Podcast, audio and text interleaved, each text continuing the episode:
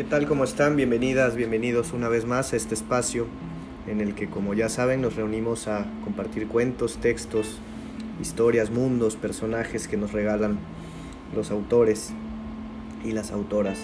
Vamos a continuar en esta temporada en la que estamos revisando al autor B. Traven, en este libro que se titula Canasta de Cuentos Mexicanos.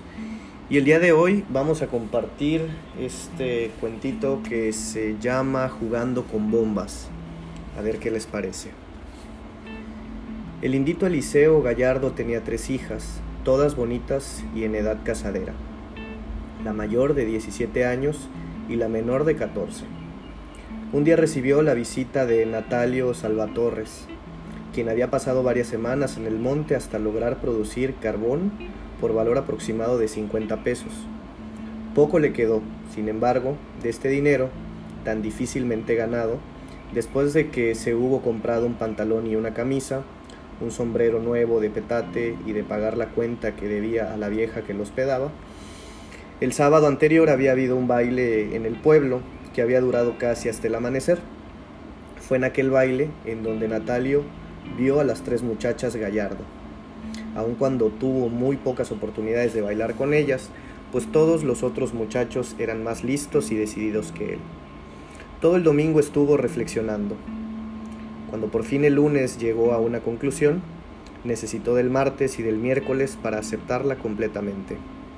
El jueves su idea había madurado lo suficiente y ya el viernes supo claramente lo que deseaba. Fue precisamente en atención a esa idea por lo que se dirigió el sábado a visitar a Eliseo, el padre de las tres muchachas. Bueno, ¿a cuál de las tres quieres? preguntó Eliseo. Aquella, dijo, señalando con un movimiento de cabeza a Sabina, la más bonita, la que tenía 14 años. Ya me lo imaginaba, dijo Eliseo. Claro está que te sabría bien, no eres tan tonto. Y de paso, ¿cómo te llamas? Cuando Natalio hubo dado su nombre completo, que sabía pronunciar pero no escribir ni deletrear, el padre le preguntó cuánto dinero tenía. Veinte pesos. Aquella cantidad equivalía al doble de lo que en realidad poseía. Entonces no te podrás llevar a Sabina. Yo necesito unos pantalones nuevos y la vieja no tiene zapatos. Si tan espléndido te sientes y quieres a Sabina, no esperarás que nosotros vistamos harapos. ¿Acaso ignoras quiénes hemos en el pueblo? Si quieres que se te abran las puertas de esta casa, serán necesarios los pantalones nuevos para mí y cuando menos unos zapatos de lona café o blanca para la vieja. Dame un poco de tabaco. Con los cigarrillos de hoja enrollados y encendidos, Natalio dijo, Bueno, don Eliseo, me conformaré con esa otra. En aquella ocasión señalaba a la mayor de las tres, que era Filomena. Eres bastante inteligente, Natalio. ¿En dónde trabajas? Tengo un burro, un burro joven y fuerte. ¿Caballo no? Aquel interrogatorio referente a su situación económica le causaba malestar. Escupió varias veces sobre el piso de tierra del jacal antes de contestar.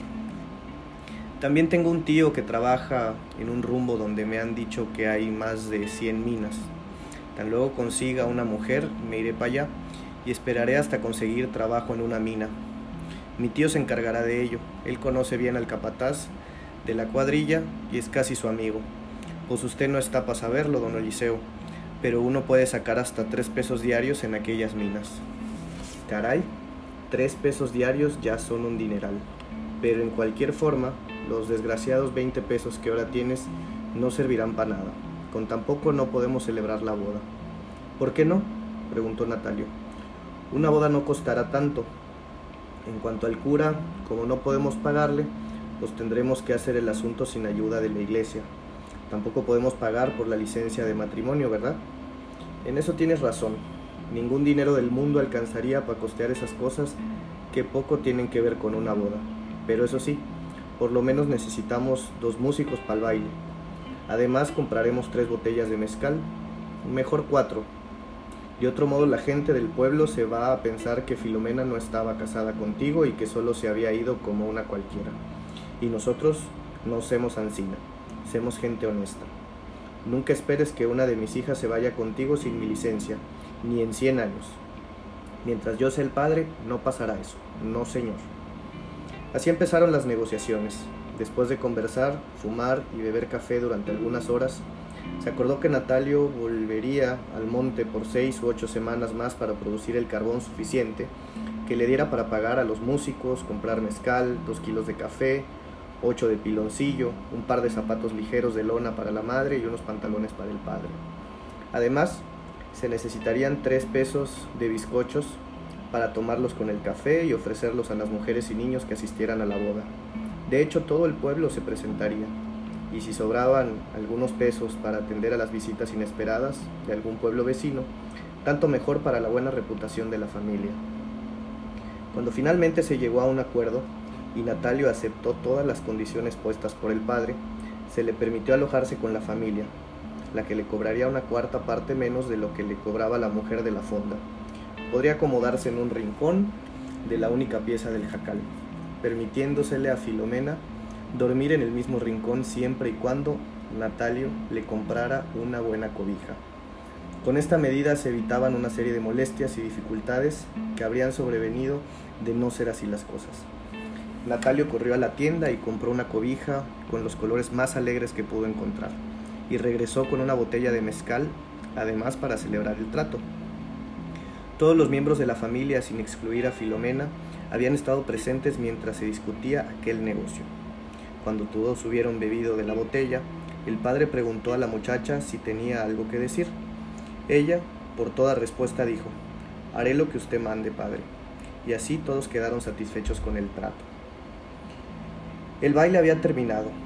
También se habían terminado los tamales, tacos y enchiladas, y el oloroso atole con que habían contribuido los parientes de la novia.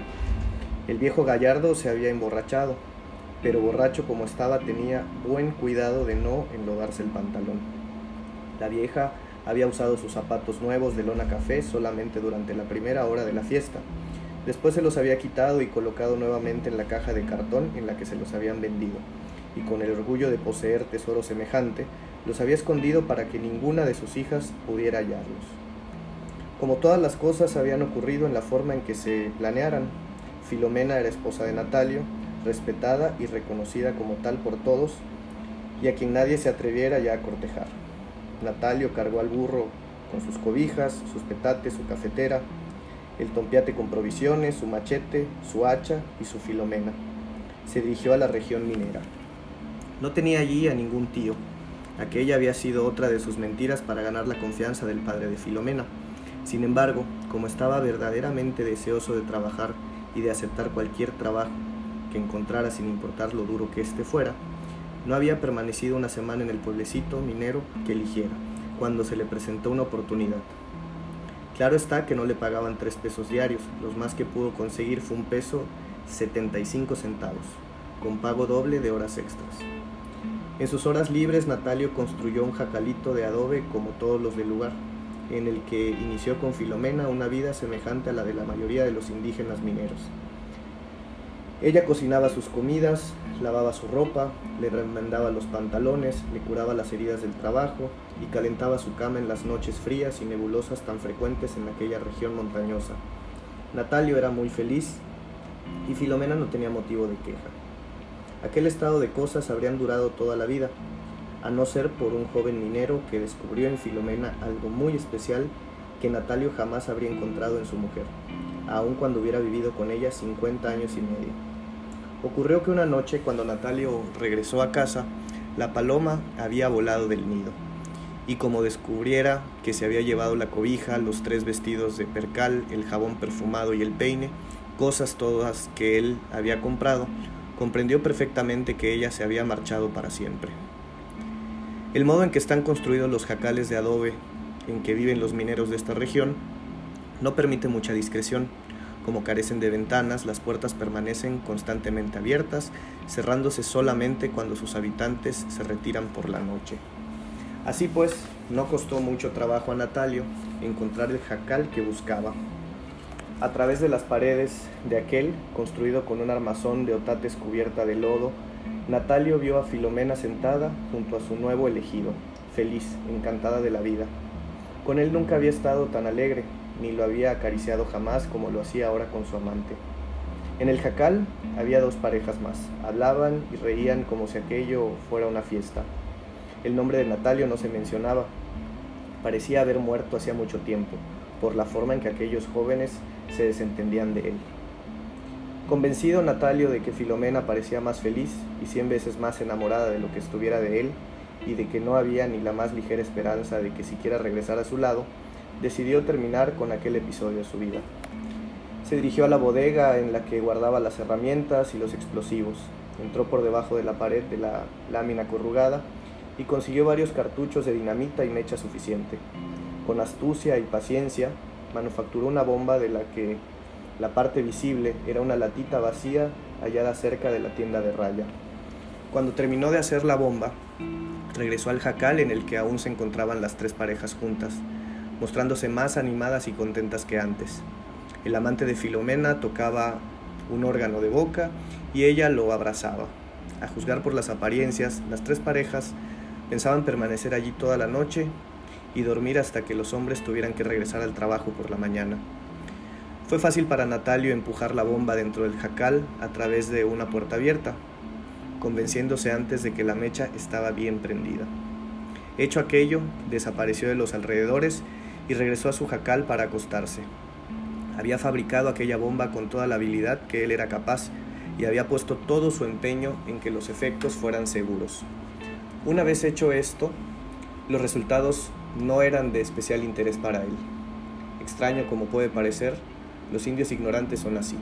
Si la bomba estallaba como él esperaba, todo marcharía bien, pero si por cualquier motivo no llegaba a estallar, también le parecería que todo marchaba bien. Una vez manufacturada y puesta la bomba, su venganza se hallaba realizada en su concepto. Todo cuando ocurriera después lo dejaba en manos de la providencia. En adelante Filomena y su nuevo hombre podían estar tranquilos, pues para él aquel caso era asunto concluido. No así para las tres parejas que se hallaban en el jacal. En los distritos mineros cualquier hombre o mujer sabe lo que significa una lata con una mecha adosada y encendida. Las parejas, al ver la bomba, abandonaron el jacal de un salto, sin tiempo siquiera para articular un grito de horror. Inmediatamente se escuchó una terrible explosión que lanzó el jacal en pedazos a 50 metros de altura. Filomena y su amante no recibieron ni un arañazo siquiera. Los otros miembros de la reunión pudieron también salvarse, excepción hecha de la mujer de la tercera pareja. La infeliz mujer era la dueña del jacal, y en el preciso momento en el que la bomba apareciera, ella estaba ocupada haciendo café en el rincón más apartado. Así pues, no se pudo percatar ni de la bomba ni de la rápida huida de sus visitas. Como no le fue posible en tan poco tiempo escoger la parte del jacal con la que más le hubiera gustado viajar, fue lanzada por el aire y cayó en 20 partes diferentes. Dos días más tarde, un agente de policía se presentó a ver a Natalio y a preguntarle qué sabía de la explosión. Como se le interrogaba en lugar de su trabajo, en una excavación, Natalio no permitió que se le interrumpiera seriamente. Solo cuando descansó para enjuagarse el sudor y enrollar un cigarrillo, honró a la gente con su información. Usted lanzó una bomba a casa de Alejo Crespo, ¿verdad? Cierto, pero eso a usted no le importa porque es un asunto exclusivamente mío. Una mujer fue muerta al estallar la bomba. Lo sé, no necesita usted decírmelo. Era mi mujer y creo que con mi mujer puedo hacer lo que se me dé la gana, ya que soy yo quien ha pagado su comida, sus ropas y la música para la boda. Y sepa que no quedé a deber nada, todo lo pagué. Natalio sabía de lo que hablaba, aquello era verídico. Lo malo es, dijo el agente, que la muerte, la muerta, no fue su mujer, sino la de Crespo. Entonces, ¿qué? Si la muerte fue la mujer de Crespo, yo nada tengo que ver en el asunto. La mujer de Crespo Vaya, yo ni siquiera la conocía, nunca me hizo daño alguno. Muy lejos de mis intenciones estaba que ella muriera. En tal caso ya estaría de Dios. Yo no soy responsable de lo que el destino haga con gente a quien yo no conozco. La mujer de Crespo era grandecita y para nada necesitaba que yo la protegiera. Si ella se hubiera cuidado un poco, nada le habría ocurrido. Yo no soy su guardián, ni su hombre, y para nada me importan las mujeres que no cuidan de sí mismas. Después de todo, un pueblito minero como este no es un jardín para niños. Natalio terminó de fumar su cigarrillo. Con el zapapico golpeaba furiosamente la roca. indicando que tiene cosas bastante urgentes que hacer y que no le es posible perder el tiempo charlando de asuntos que no tienen importancia. Cuatro semanas después, el caso es llevado a los tribunales y Natalio es acusado de homicidio. Sin hacerse mención del grado, el jurado está formado por hombres del pueblo, dos de ellos son capataces de las minas, uno es carpintero, también de las minas, otros son bodegueros, cantineros, un carnicero y un panadero. Ninguno de ellos tiene el menor interés en condenar a Natalia. Su negocio depende de los mineros que trabajan y los que están en la cárcel no les producen. En cuanto a la aplicación de la justicia, ellos tienen una opinión bien distinta acerca de la justicia o injusticia en determinado caso. En cualquier forma, todos, sin excepción, están dispuestos a complacer a las dos partes interesadas. Sus compañeros de trabajo habían aconsejado a Notalio que cerrara la boca y en caso de que la abriera no dijera más que yo no sé. Aquel consejo le gustó muchísimo, pues le desagradaba trabajar con la cabeza. Así pues, lo siguió al pie de la letra. En realidad a Natalio le importaba muy poco el juicio. Si hubiera sido condenado a prisión o aún sentenciado a la muerte, la cosa le habría preocupado bien poco. Ahora que si lo absolvían, volvería a su trabajo, del cual gustaba inmensamente. Enrolla un cigarrillo sin mostrar ni la más leve emoción Nada le preocupan las gestiones preliminares que se llevan a cabo en el tribunal, citado en el Palacio Municipal, cuyo edificio de adobe cuenta con una sola estancia con suficiente espacio para servir de juzgado. El escenario se encuentra listo. Todos los presentes fuman, el juez, la gente del Ministerio Público, los señores del jurado y los mineros asistentes. Estos últimos habían concurrido no porque les interesara mucho aquel maldito juicio, sino por hallarse descansando a causa de las heridas recibidas en las minas y necesitar matar el tiempo de alguna manera. Ya que carentes de dinero, no les es posible pasarlo en las cantinas. Algunos de ellos llevaban la cabeza o la cara vendadas, un brazo en el cabestrillo y otro anda con muletas. El detenido se halla confeso. El agente de policía que lo interrogó solo dos días después de cometerse el crimen se encuentra presente para declarar como testigo si lo desea su señoría y los honorables señores del jurado. El caso era bien claro para el fiscal, quien tenía toda la seguridad de ganarlo sin ninguna dificultad y de declarar convicto al acusado. Todo lo que le preocupara lo preocupaba era no encontrarse desocupado a tiempo para tomar el tren de regreso a su casa y verse obligado a pasar la noche en aquella miserable, sucia y maloliente aldea minera. No había hablado mucho, pero los señores del jurado empezaban a sentir disgusto por su arrogancia y por lo claramente que manifestaba su antipatía por las gentes del lugar, especialmente por los mineros. Estaba furioso por haber sido enviado a aquel pueblecito dejado de la mano de Dios, por cuyas calles no era posible transitar sin dejar los zapatos en el lodo. No tanto por salvar a Natalio como por hacer perder el tren a aquel petulante fiscal y verlo regresar a casa derrotado por los hombres a quienes despreciaba, los del jurado insistieron en hacer valer sus derechos de interrogar al reo y a los testigos, si lo juzgaban necesario para esclarecer el caso. Si con aquellos procedimientos del jurado Natalio se beneficiaba, tanto mejor, pues los miembros del mismo simpatizaban con su calma y estoicismo. El juez, que tenía necesidad de permanecer allí durante la noche por tener otros casos que resolver al día siguiente, recibió con beneplácito la interrupción del jurado. Aquello haría el juicio menos tedioso y le acortaría el día, ya que por aquel solo de ese caso tendría que ocuparse. Y si terminaba pronto no sabría qué hacer con su tiempo y ya estaba cansado de dormir durante todos sus ratos de ocio. Uno de los señores del jurado pidió al juez que tuviera la bondad de interrogar al acusado acerca de si era cierto que se había declarado culpable de asesinato. Natalio se levantó y contestó con inimitable calma, No sé, señor.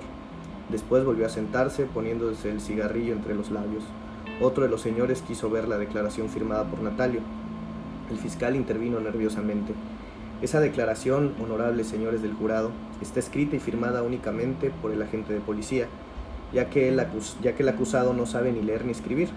A su debido, debido tiempo yo llamaré a la gente para que atestigue.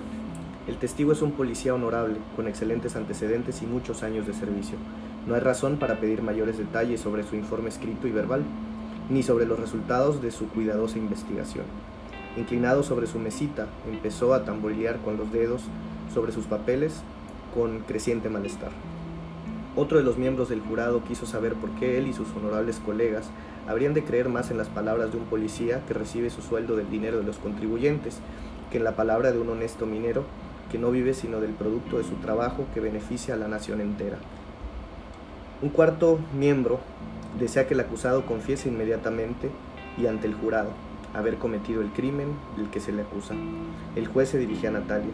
Ya oyó usted lo que el honorable señor del jurado desea saber. ¿Mató usted a la mujer de Crespo? Natalio se incorpora a medias y contesta muy sereno. No sé, señor. Como si le picaran con un alfiler, el fiscal da un brinco en su silla, al mismo tiempo que grita a Natalio. Pero usted arrojó la bomba, ¿verdad? Diga la verdad, hombre. La mentira no le ayudará en nada. Usted tiró la bomba. Con voz aburrida, Natalio dice, No sé, señor, no sé. Se sienta nuevamente y da una fumada a su cigarrillo con la apariencia del que tiene la conciencia tranquila. El fiscal se abstuvo de llamar a la gente de policía, como intentar hacerlo media hora antes. Conocía ya a los señores del jurado. Vaya señores, dijo para sí.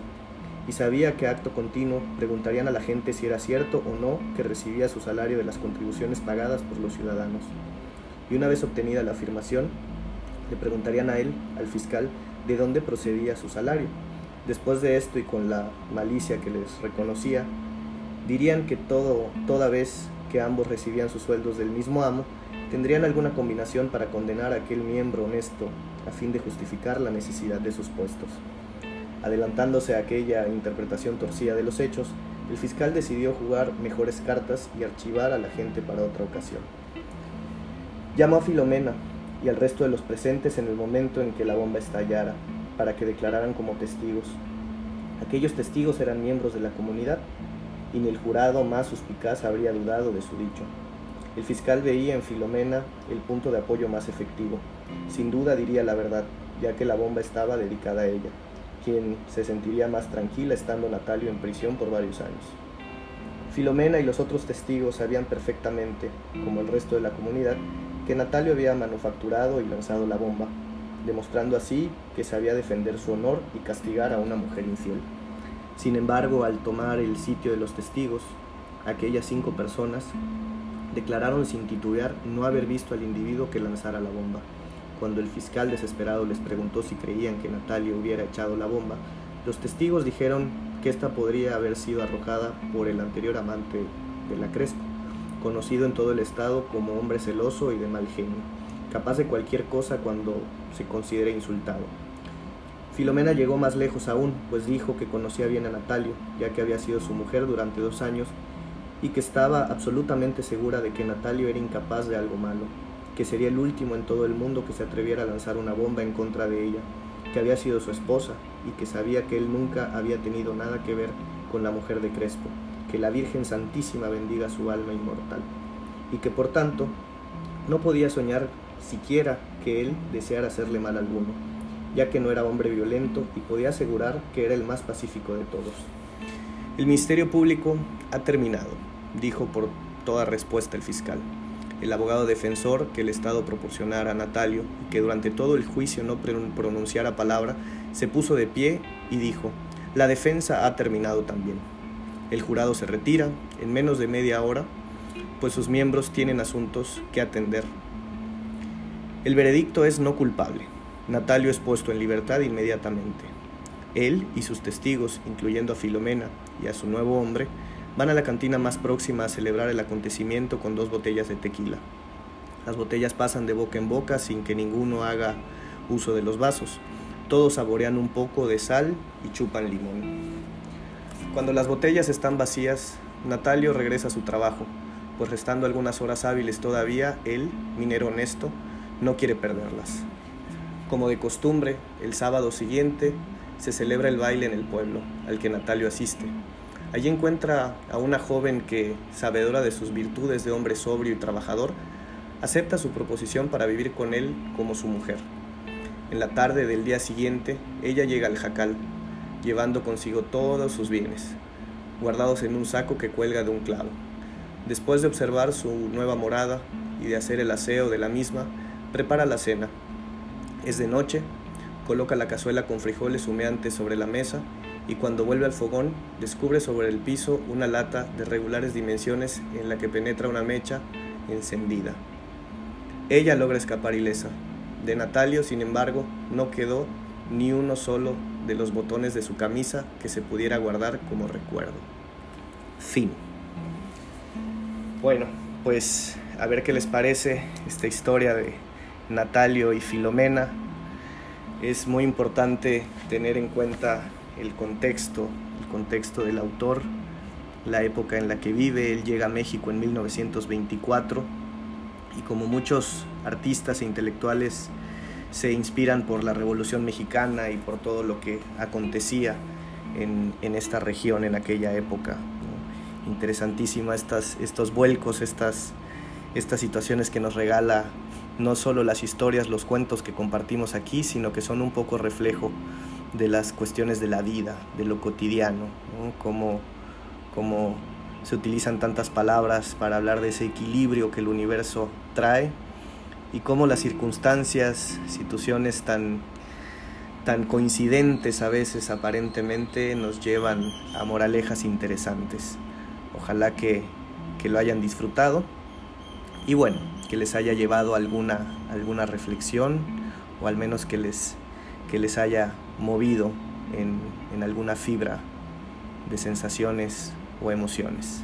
Nos encontramos en un próximo capítulo y agradecemos por acompañarnos en esta oportunidad.